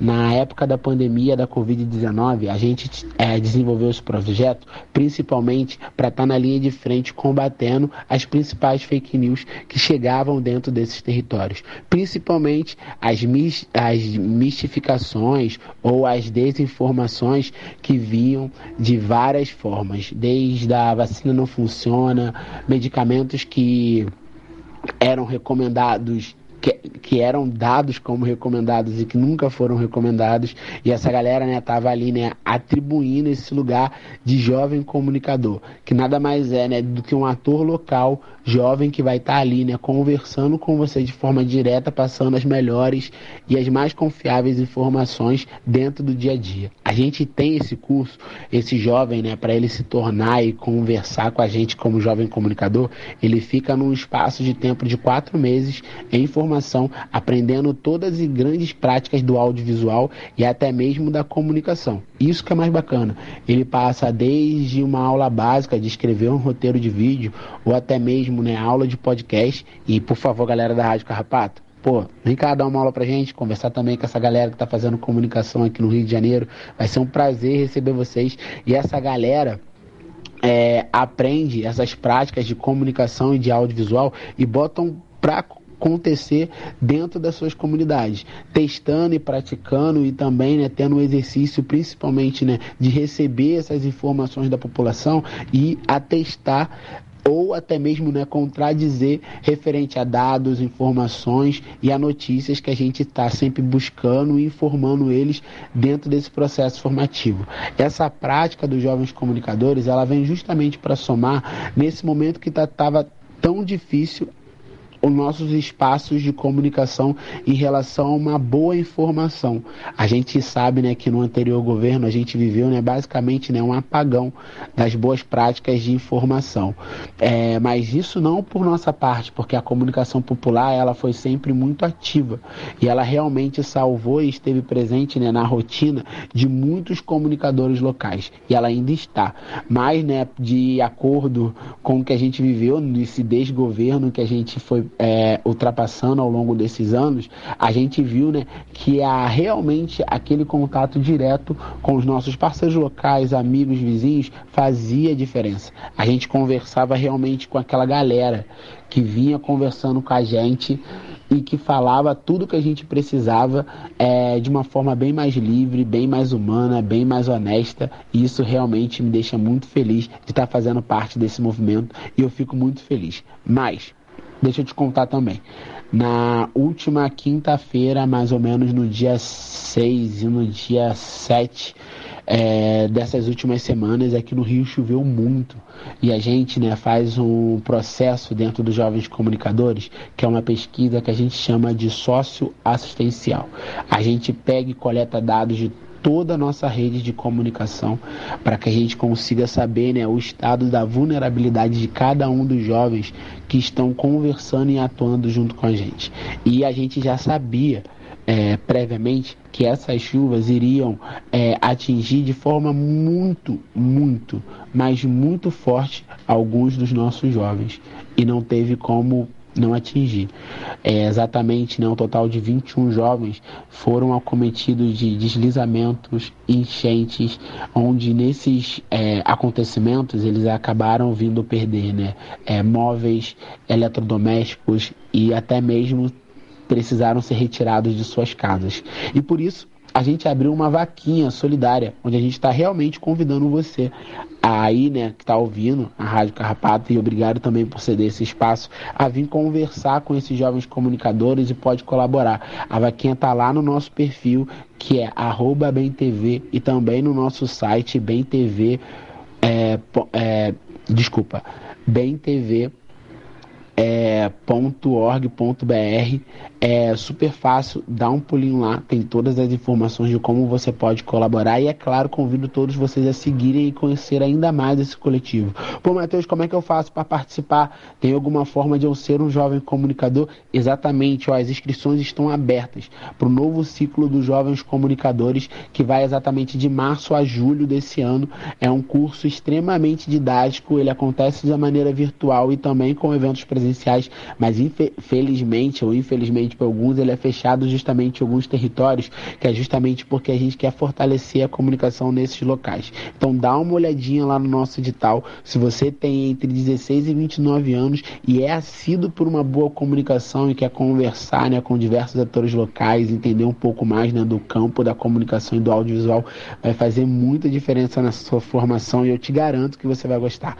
Quero desde já né, agradecer a galera da Rádio Carpato. Foi uma honra estar com vocês no projeto da Fiocruz Conversar e trocar ideia e aprender com vocês né, sobre essa profissão que eu acho tão incrível, que é de radiofônico, é de radiofônico, e falei besteira, que é de rádio e fico muito, muito animado. Ó, qualquer coisa eu tô aqui e eu vou encerrar esse áudio com uma frase que eu gosto muito, que é o que eu falo para uma galera aqui da formação e que eu acho que faz todo sentido é, conversando com vocês. Quanto mais interessado você é, mais interessante você fica. Um grande beijo, fico por aqui e qualquer coisa é só me chamar. Tchau, tchau. A gente agradece, é, Matheus, né, e dizer que a gente também está muito feliz né, dessas trocas, dessas participações, né, dessas colaborações, né? E uma colaboração em rede, acima de tudo, uma rede afetiva, né? Onde uma comunidade vai fortalecendo a outra, vai propagando o seu trabalho, né? Ao longo desse dessa programação desde janeiro, a gente já conheceu várias pro, pro, várias comunidades, né, que atuam e desenvolvem alguns projetos, né, na área de comunicação popular, cada um à sua maneira né, ou através de rádio, ou através de processos formativos, né, mas é isso que, que nos move, né, poder contribuir, poder é, fazer com que a comunidade ela também participe como um protagonista né, dessa transformação. Né? E, e, a gente sempre fala um pouco do, da, da feira, né? É, tipo assim, a menina dos olhos, né, Samuel? Porque foi a partir de um programa que a gente começou a pensar por que não? Por que não ter uma feira aqui dentro da comunidade? E a coisa foi de um sonho, de uma luta, hoje é uma realidade que resiste, né? E que a gente tá, vem retomando também as atividades culturais aqui da comunidade, é, dos eventos, dos movimentos, né? Que tem um calendário, tem toda uma programação, um planejamento que foi feito é, ainda no mês passado, agora, em, agora em, em, janeiro. E todo mês tem, tem atividade, né? A feira retomando, a feira é quinzenal. É uma feira que, que tenta, que promove essa, agregar essa comunidade, de também fazer partilhas de outras comunidades, porque a gente sempre recebe. E já aproveitando aqui esse horário, né, Samuel, que já, com certeza os feirantes já estão lá, na avenida principal, então a gente dá aquele abraço, aquele acolhimento, né? Dizer que tava com saudade, viu, dona Quinha? Da sua barraca, da Liana, de seu Boni. né, de cada um aqui dos feirantes, de seu Silvério, então assim, de tantas e tantas outras pessoas que estão aí, que a gente vem particip... vem conhecendo, vem se aproximando, né? E dizer que a gente também está muito feliz de, de vocês, enquanto comunidade, toparem essa ideia, né? Samuel é quem coordena muita coisa, porque está na presidência da associação, mas tem uma série de pessoas também aqui que a gente não pode esquecer. Né? É, é esse trabalho, né? a comunidade que se organiza e que resiste dos seus sonhos e suas lutas, né, Samuel? É exatamente, né? É, parabenizar, né, toda essa galera aí que está fazendo acontecer né, grande iniciativa que é a feira é, dos grandes empreendedores, empreendedores, empreendedores locais. locais. aqui da comunidade, né, que abraçaram essa ideia, né, e estão tá até hoje movimentando a, a, comunidade com mais essa iniciativa e aproveitando, né, a, a, é, o período do carnaval, viu, Érica? Temos programação aqui na comunidade do carnaval, no carnaval, que é o carnaval cabaçal aqui da comunidade do Carrapato. É o oitavo, o oitavo é, carnaval, né? É o carnaval cultural, bem a moda carrapatense mesmo, é, é, é, com a gente, né, com a comunidade, a gente acolhe o pessoal que chega, né, para também brincar com a gente no, no carnaval. Temos o Bloco Mussu de Lama, também temos a apresentação do Maracatu e por aí vai a programação é. desse carnaval então, bacana aqui na comunidade. Mas se quiser conhecer um pouco mais, né, quem está aqui Sim. nos ouvindo, acesse o, o Instagram, o Instagram. Né, da comunidade do Carrapato, que tem lá toda a programação e o Exatamente. que é interessante, existe, existe, persiste, né, e, e, e, e essa identidade cultural, né, que é própria aqui da comunidade e é valorizado e todo mundo participa. E isso é, isso é, é o que é potente aqui na, na, na, na comunidade. Eu digo na nossa comunidade já, Com né, certeza, Samuel? Com certeza. Já me sinto pertencente aqui a esse, a esse movimento, porque aqui não é só viver em comunidade, não, minha gente, é movimentar mesmo. Com certeza, dando continuidade, Érica, aqui o nosso programa, no terceiro bloco a gente traz o projeto Nordestinados a Ler, da nossa querida Luciana Bessa. Ela que também, a gente, essa semana, se eu não me engano, é Luciana, a gente é, firmou mais uma parceria aqui a, na rádio, né? A Luciana vai trazer, junto com o pessoal... É, que está assessorando ela, ajudando ela, colaborando também, né? É, dentro do projeto Nordestinados à Lei, ela vai estar tá trazendo é, alguns alguns poemas e, e colocando lá no site da rádio, né? Eu acho que já tá já tem é, o primeiro poema fixado lá no, no site da rádio, você que queira também acessar, né? E, e, e ler o, o, o, poema é só ir na, no site radioliterariacarrapato.xyz é, e a gente vai ter também mais essa parceria né, com, a, com a Luciana Bessa também aí colaborando lá no nosso site. É muito, sempre é bom ampliar, né, cada vez mais essa rede. E eu acho que a Lu já tem também essa atividade, essa parceria com a sim, Rádio Cafundó, sim, nossa co-irmã, não é isso? Rádio Cafundó, ela também tem um programa, né, Nordestinados à Lei, e também faz esse trabalho no, no site lá da, da Rádio Cafundó. E está também ampliando, né, aqui com, com, no, com a nossa rádio. Vamos escutar agora a nossa querida Luciana Bessa, né, no, no projeto Nordestinados a Ler. A Luciana Bessa, que é doutora em letras pela Uni Universidade Federal do Ceará e também idealizadora do blog literário Nordestinados a Ler. Ela fala aqui da cidade do Crato. Ela traz o tema Eu Sei, mas Não Deveria, texto de Marina Colas. Colassante. Colassante. Vamos ouvir agora a nossa querida Luciana Bessa. Seja bem-vinda mais uma vez. Muito boa tarde, Luciana. Boa tarde, Samuel. Boa tarde, Érica. Boa tarde, ouvintes da Rádio Literária Carrapato. É um prazer estar aqui novamente com vocês. Eu sou Luciana Bessa Eu sou idealizadora do blog literário Nordestinados a Ler e o blog ele tem a missão de levar, de levar a literatura para mais longe. Então, nós damos ênfase à literatura produzida na região Nordeste, especialmente a literatura produzida por mulheres que, ao longo da história, foram silenciadas, invisibilizadas e não puderam ter acesso à caneta e ao papel.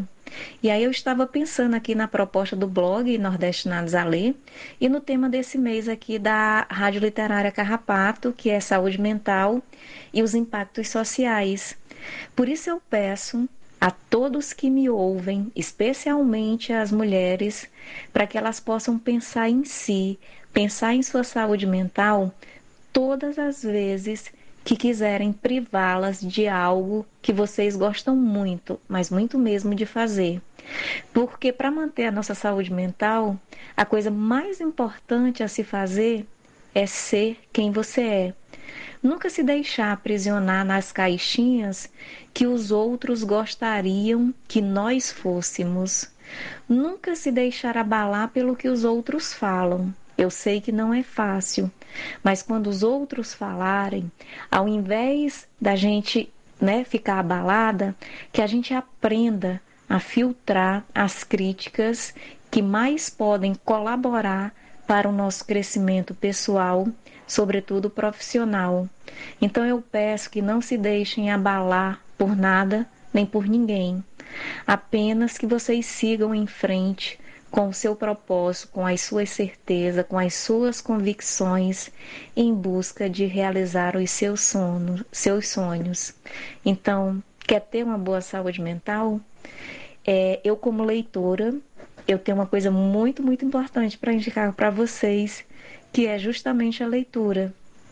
E de acordo com o pesquisador do Instituto do Cérebro, o INSER, e o professor da Escola de Ciência de Saúde e da Vida, que é o Augusto Bucheitz, ele diz que ler pode atuar como um exercício que estimula o cérebro. Aí, entre aspas, tem o seguinte na entrevista que ele, que ele concedeu: que o hábito de leitura tem uma relação comprovada com uma melhor qualidade de saúde mental. A leitura, por envolver imaginação, mentalização, antecipação e aprendizagem, sempre aprendemos ao menos palavras novas.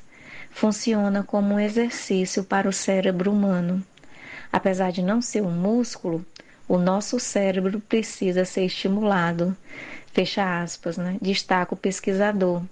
Por isso que hoje, sábado, dia 11 de fevereiro, eu convido a todos e todas a não se acostumar com aquilo que não devia. Para isso, eu quero compartilhar um texto, uma crônica da escritora Marina Colassante, que se chama Eu Sei, mas Não Devia. Vamos lá? A gente se acostuma a morar em apartamento de fundos e a não ter outra vista que não seja as janelas ao nosso redor. E porque não tem vista, logo se acostuma a não olhar para fora e porque não olha para fora, logo se acostuma a não abrir de todo as cortinas. E porque não abre as cortinas, logo se acostuma a acender mais cedo a luz. E à medida que se acostuma, esquece o sol, esquece o ar, esquece a amplidão. A gente se acostuma a acordar de manhã sobressaltado porque está na hora, a tomar café correndo porque está atrasado, a ler o jornal no ônibus porque não pode perder tempo da viagem, a comer sanduíche porque não dá para almoçar, a sair do trabalho porque já é noite, a cochilar no ônibus porque está cansado, a deitar cedo e a dormir pesado sem ter vivido o dia. A gente se acostuma a abrir o jornal e ler sobre a guerra. E aceitando a guerra, aceita os mortos e que haja um número grande de mortos e aceitando os números, aceita não acreditar nas negociações de paz, aceita ler todo dia sobre a guerra, sobre os números e sua longa duração. A gente se acostuma a esperar o dia inteiro e ouvir no telefone: Hoje eu não posso ir. A sorrir para as pessoas sem receber um sorriso de volta.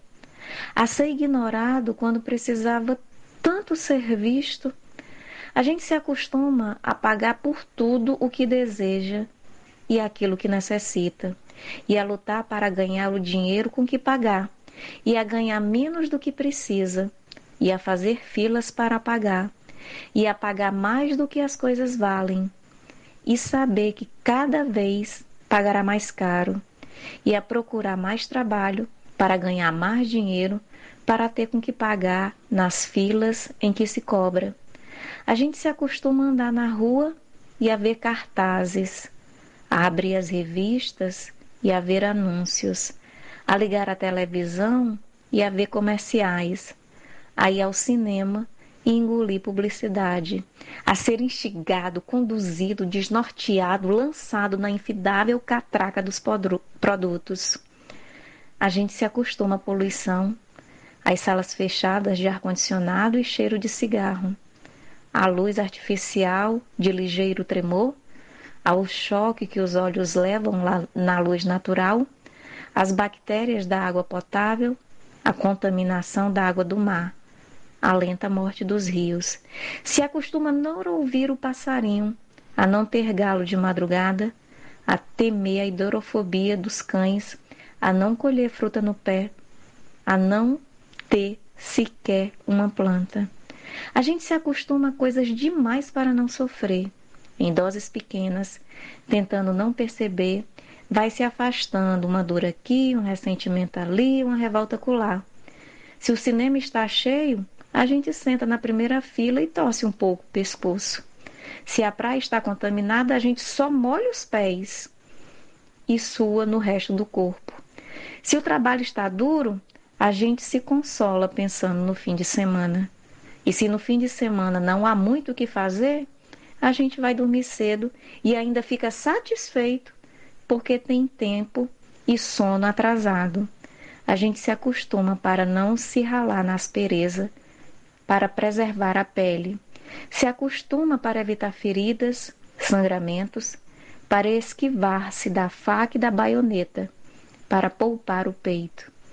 A gente se acostuma para poupar a vida que aos poucos se gasta e que gasta, de tanto se acostumar, se perde de si mesma. Gente, eu amo essa crônica. Eu amo o poder de cura da literatura, Amo pensar na possibilidade de não me perder de mim mesma, de preservar a minha essência, a minha saúde mental, de ser quem eu sou. E aí eu pergunto a vocês que me ouvem, o que vocês estão fazendo para preservar a sua saúde mental? Então lembrem-se, seja quem você é, lute para não se perder de si, leia, leia bastante. Boa tarde a todos e todos e cuidem-se. A gente agradece, Lu, sua participação, né? E ficamos muito felizes, né? Com essa colaboração em rede, com mais uma participação, né? Aqui, você conosco na, na programação da rádio como um todo, né? E agora, Samu, vamos de e agora a gente vai agradecer né, os nossos colaboradores e participantes do programa de hoje, né, que nos ajudou a, a fazer o programa de hoje. É, um grande abraço especial para Raquel jo, Jacoia, uh, também para Maria Augusta Nicole, em especial para o professor Alcindo Ferla, né, está completando idade nova. Grande abraço, professor. Ah, ao Rock Júnior também. Já, já agradecer aqui, né? Porque o, o programa está acontecendo e a gente está se comunicando, né? A sua disponibilidade, Rock, de repassar para a nossa biblioteca, né? Os seus livros, né? Vamos manter contato sim, né? E quando quiser fazer um, um lançamento, falar de algum livro especificamente, algum livro que você queira também estar tá divulgando. O programa está aberto, né? O bloco 3, né, Samuel? É justamente para a gente ter essa ponte nesse né, diálogo da arte, da cultura, da poesia, né? De, da gente se aproximar da arte, né? A arte também cure como cura, né? Então, assim, é, é, é isso que nos dá sentido, essa pluralidade, essa diversidade, né? e foi assim que a gente pensou e, e executa né, a, a, programação do Minuto Mais Saúde. Né? É uma saúde integral, é uma saúde como um todo, é uma saúde que resgata a, a vida e o cotidiano das pessoas, né, seus saberes, seus fazeres. Né? E estamos aqui, estamos juntos, né, Samu? Também agradecendo ao Matheus Magalhães e a nossa querida Luciana Bessa. Érica, vamos de abraços? Vamos sim, vamos de abraços, né? A Patrícia Silva, que antes do programa já deu um alô e fez uma videochamada, né? Sempre uma grande colaboradora, uma amiga, né? Já esteve aqui conosco na, de forma presencial, né? Isso é que é importante, essa, essa rede vem se fortalecendo no afeto, no encontro, né? E ao querido professor Ricardo Cecim, a Lohane Solano, a Graça Portela, lá da Fiocruz do Rio de Janeiro, a nossa querida co-irmã também, a Rádio Paulo Freire, da, da Universidade Federal do, do Pernambuco, a Sérgio Aragá, que é a Margarida Pereira, a doutor Olivandro, que vai estar em breve na nossa programação, viu, Samuel? E todos os, os, os seus colaboradores lá da UBS Mutirão, lá de Cajazeiras, na Paraíba. Ao nosso querido professor Alcindo Ferla, um grande abraço. Né, parabenizar por, por mais um ciclo, né, seja cada vez mais assim, que, que se renove, que a gente possa estar tá fortalecendo também essa rede, né, Samuel, de uma forma muito afetiva. Nosso sentimento sempre será de muita gratidão, né, pelo apoio, por acreditar, por estar junto, né, em outras produções, né, aqui dentro do, na, da nossa rádio, né, o Rádio Livre foi um deles, né, que teve a sua batuta, a sua ideia, e a gente embarcou junto, né, Samuel? Muito desafiador, um projeto que a gente quatro meses de produção, né, de muitos encontros na época virtual, mas que foi produzido e, e que está sendo difundido, né, com, com e, é, essa de uma forma muito afetiva aqui nas comunidades, né, e nessas redes colaborativas. Ao nosso querido Ney Vital, semana passada ele mandou um, um áudio, viu, Samuel, dizendo que estava escutando o nosso programa. E a Grande gente também, Ney. quando pode, sempre também está ali ouvindo, viu, Ney Vital, do programa Nas Asas da Asa Branca, da Rádio 870 Petrolino. O programa do Ney vai ao ar todos os domingos às 8 horas. É um programa de, cultural também. Muito bacana. Né? Falando um pouco do, dessa cultura do forró, de Luiz Gonzaga, né? Ao nosso querido professor Itamar Franco, a Paula Érica, a NEP Sergipe, há um grande movimento chamado Movimento SUS nas Ruas, a Rádio Cafundó, nossa co-irmã que faz a retransmissão da programação aqui no Minuto Mais Saúde todas as segundas-feiras às 15 horas da tarde. E essa essa essa forma também a gente estende, né, o que a gente propaga, o que a gente conversa aqui para mais duas comunidades, o, o que é importante, a gente está disseminando uma informação correta, combatendo fake news, acredito que já tem uns dois anos, né, Samuel, de, de, parceria. O, o, programa tem três e essa parceria já tem dois anos, Isso. né?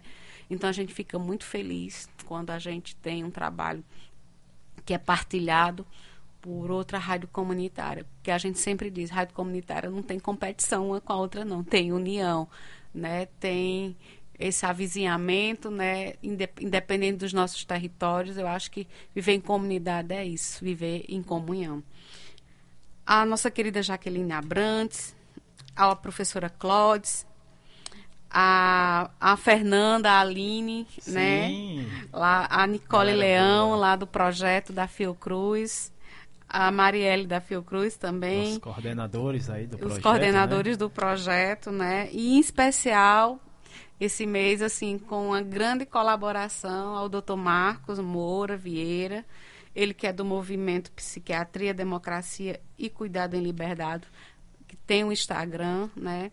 Então, toda essa participação de grandes nomes, de grandes psiquiatras, foi uma articulação em rede, né, que ele nos ajudou e vem contribuindo, né, e que a gente espera cada vez mais fortalecer mais uma parceria, né, Samuel? Com certeza. E, e, é, e é assim, a vida segue dessa forma, a gente se enredando, né? Fazendo novas redes. Enredando aqui no Ceará tem esse sentido, né? Vamos falando, vamos se comunicando, vamos se ajuntando. Érica, eu vou falar aqui rapidinho, antes de encerrar aqui o programa, do, da terceira Conferência Municipal de Cultura, aqui da cidade do Crato. A gente está na etapa das conferências setoriais. Eu vou passar aqui, divulgar aqui os, as datas e os locais né, que estão acontecendo, que vão acontecer, ou que já aconteceram. No dia 31 de janeiro foi a primeira setorial, referente a arte visuais e audiovisual. Uh, aconteceu no SESC, aqui no Crato. No dia 2 de fevereiro tivemos a artes cênicas. Uh, no dia 7, uh, agora artesanato, design e moda. E no dia 9 né, tivemos a cultura popular tradicional. Esse foi no SENAC. Né? Próximo dia 14 agora teremos referente às entidades culturais também lá no SENAC. Dia 16 de fevereiro é, vai ser referente à gastronomia, também no SENAC. E no dia 24 de fevereiro vamos ter referente à li literatura, que será na URCA, Campus Pimenta. No dia 28 de fevereiro, referente à música, também na URCA, no Campus Pimenta. E no dia 2 de março, é, referente ao patrimônio material e imaterial, também na URCA, no Campus Pimenta. Só lembrando que começa das 18 às 21 horas. É, essa é a segunda etapa né, da terceira Conferência Municipal de Cultura aqui da cidade do Crato. E a terceira e última etapa, né, que é a geral, vai acontecer do dia 24 a 26 de março, Érica. E a gente agradece demais a, a audiência dos nossos ouvintes, tanto o pessoal que nos acompanha pela internet, né, a, também o pessoal que nos acompanha através da Rádio Cafundó, né, o pessoal do, do Mutirão e do Alto da Penha, né, é, é, e também o pessoal que nos acompanha pelo podcast, né, a gente agradece mais é, todo esse público que nos acompanha todo sábado, o pessoal que nos acompanha na segunda-feira e também no podcast. E no próximo sábado a gente volta com um programa, com mais programa Minuto Mais Saúde e registrando, né, a participação especial no programa de hoje, que a Sara. Quer falar, Sara? Quer dar um. Agradecer. Agradecer aqui, vou abrir aqui o microfone para a Sara. Falar aqui agradecendo. Agradecer. Agradece. Sara que está sempre participando aqui, está sempre é, presente né, no nosso programa, nas vinhetas de abertura. Hoje ela veio aqui participar ao vivo. Sara, eu quero, eu quero agradecer e uma boa tarde para todos. Beijos. Muito bem. Pessoal, um grande abraço para todos e até o próximo sábado.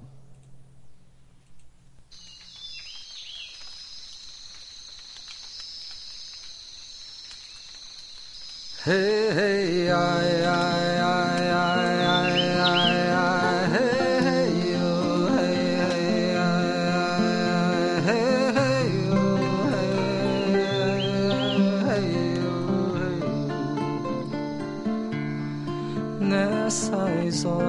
que estamos diante do fogo, Deus convoca tudo e todos momento de oração para rezar e agradecer o dom da vida, nossa Santa Mãe querida, para sempre Pachamama. Los abuelos entoaram os seus cantos os seus rezos, lindos sonhos nos antigos rituais.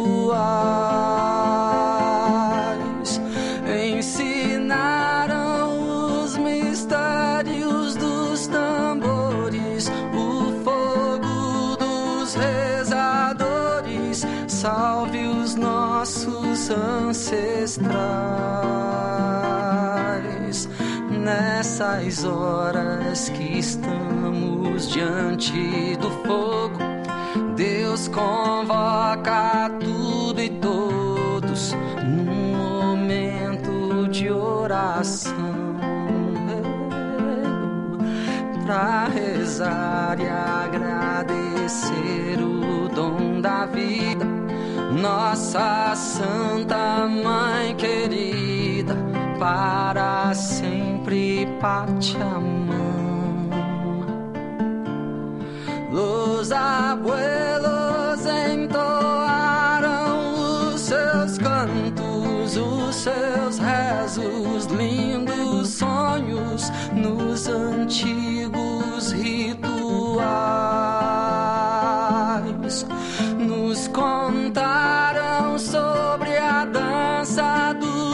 planetas, sobre os povos das estrelas que iriam retornar nessas horas que estamos diante do fogo. Deus convoca tudo e todos num momento de oração para rezar e agradecer o dom da vida. Nossa Santa Mãe querida, para sempre Pachamama.